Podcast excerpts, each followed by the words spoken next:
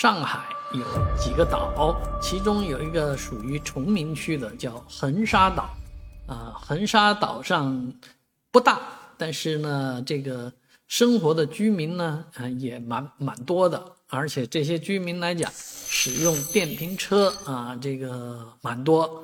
最近由于南京那边啊，有一条渡轮啊，因为有这个乘客携带锂电池，啊，造成了这个燃烧事件。啊，两死多伤，所以呢，现在长江上对于渡轮啊，对于这个电池、铅酸电池也好，锂电池也好，这种都属于危险品，上船呢，啊，更严格的这个执行啊，禁止。啊，这一禁止呢，麻烦了，这个岛上的这个电瓶啊，严重不足啊，现在不让运运上这个岛呢，导致这个。岛上要想换这个电池的朋友啊，就困难了。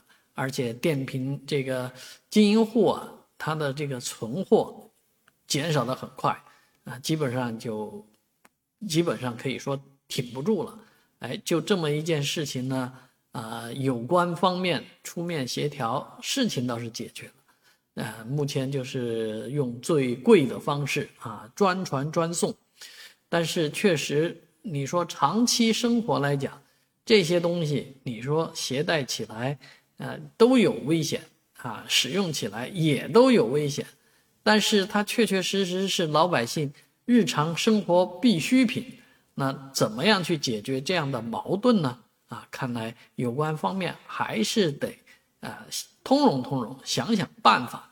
啊，毕竟燃烧是低概率、小概率的事情，不能因为小概率、低概率就一禁了之。